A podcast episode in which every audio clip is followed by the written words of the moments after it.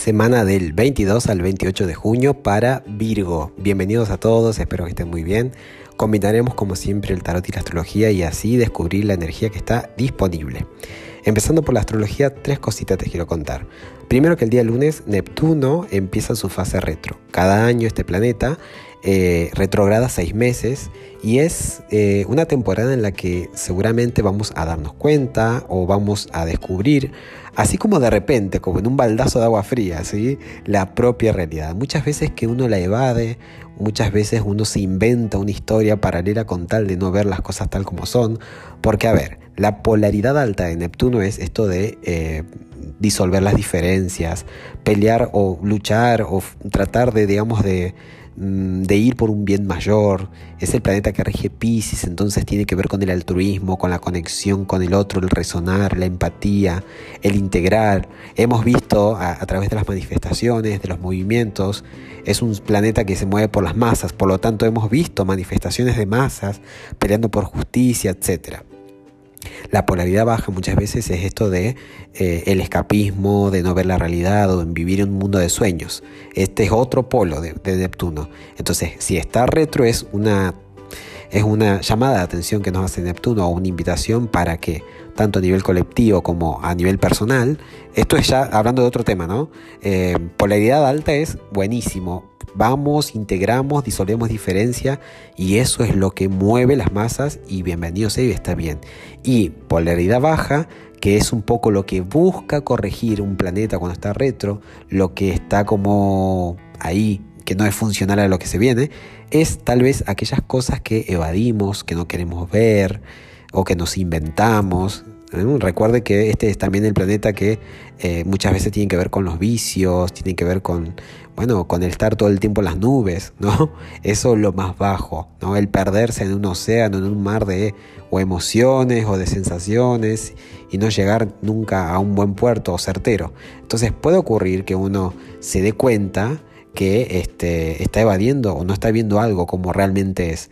Entonces, vuelvo y lo repito, tanto a nivel colectivo como a nivel personal, puede que durante este tránsito reconozcamos que en algo estábamos, algo que tal vez estábamos negando, o si no, algo que estábamos evadiendo. Puntos para eh, pelear por nuestros sueños, para integrar, para, para, digamos, disolver cualquier diferencia y procurar la unidad por un bien mayor.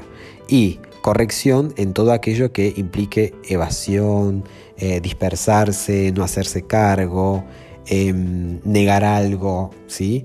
Eh, entonces este tránsito viene bien para corregir eso. Después, mientras que Neptuno entra en su fase retro, Venus por fin sale de esa fase. Esta semana entra en su fase directa. Venus está en Géminis, tu zona de profesión, de florecimiento personal, de emancipación y te ha estado invitando a que revises, a que revalúes, a que revalides con, digamos, aquellas cosas que realmente te conectan, que te gustan, porque entendamos que Venus se trata del placer, del disfrutar, del estar a gusto, ¿no? Y estando hablando de tu profesión, tal vez algo en torno a esos temas, o bien tu vocación o tus estudios, tus, metas más ambiciosas, ¿sí? Eso que, eh, de, de alguna manera te va a permitir florecer, bueno, algo en torno a esos temas has estado como revalidando, cuestionando. Imagínate tú que Géminis tiene que ver con esto de comparar, esto de poner todo sobre la mesa y buscar qué es lo que conviene.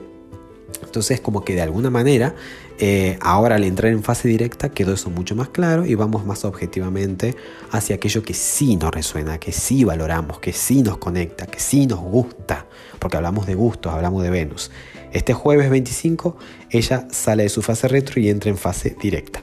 Y por último, otra cosa que quería contarte es que Marte, el planeta de la acción, del movimiento, del dinamismo, de la conquista, el planeta que eh, tiene como domicilio tanto a Escorpio como al signo de Aries, esta semana entra, más precisamente el sábado, entra a uno de estos dos domicilios, que es Aries. Por lo tanto, va a poder expresarse tal como es. Es una, es una energía dinámica, es una energía de guerra, dinamismo, em, incluso de, impulsos, ¿sí? o sea, estamos incluyendo todo, todo, todo lo, digamos, lo, lo que significa ¿no? Eh, el propio signo de Aries. Marte y Aries es la misma vibración.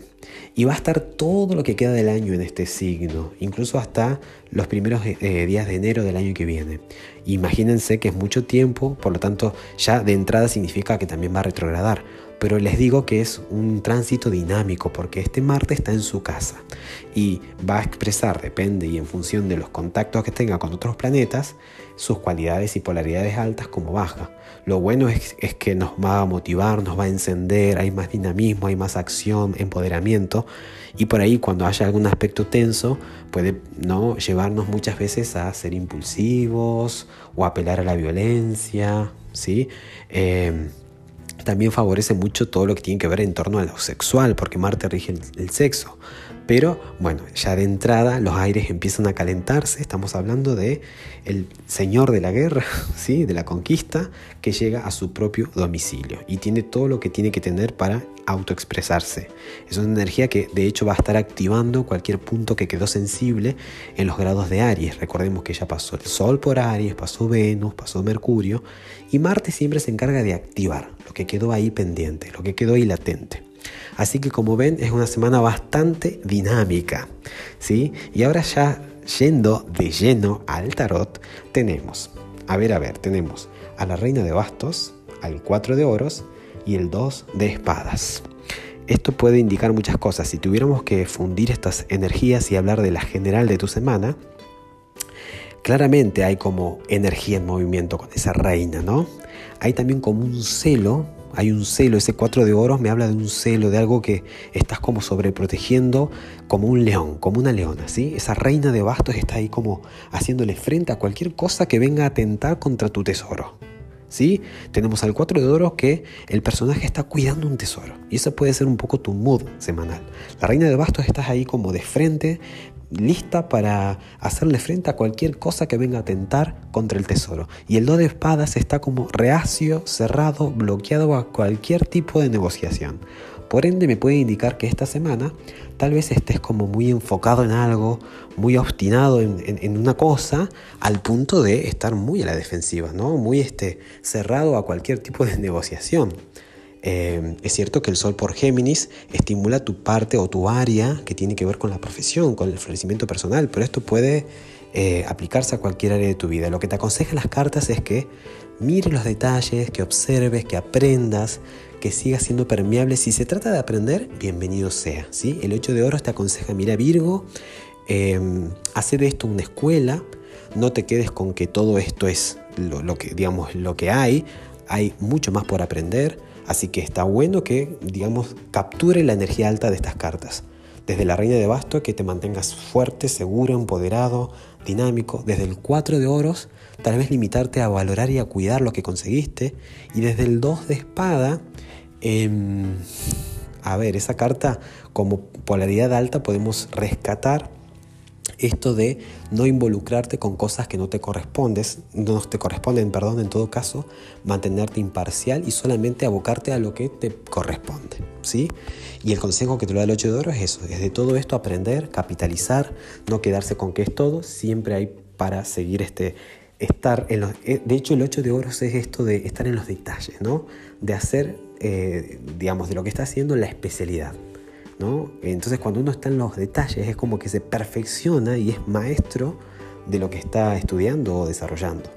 Así que bueno, una semana bastante, como vieron, dinámica, eh, intensa, hay mucho por, por, este, por vivir, ¿no? Ya venimos de un eclipse, venimos del solsticio, venimos de un Mercurio que se tornó retro, que ya les comenté la vez pasada, y ahora esta semana tiene la particularidad de estar como así, movida, sentimos que, las aguas se mueven, que los aires están como ahí eh, en movimiento, ¿no?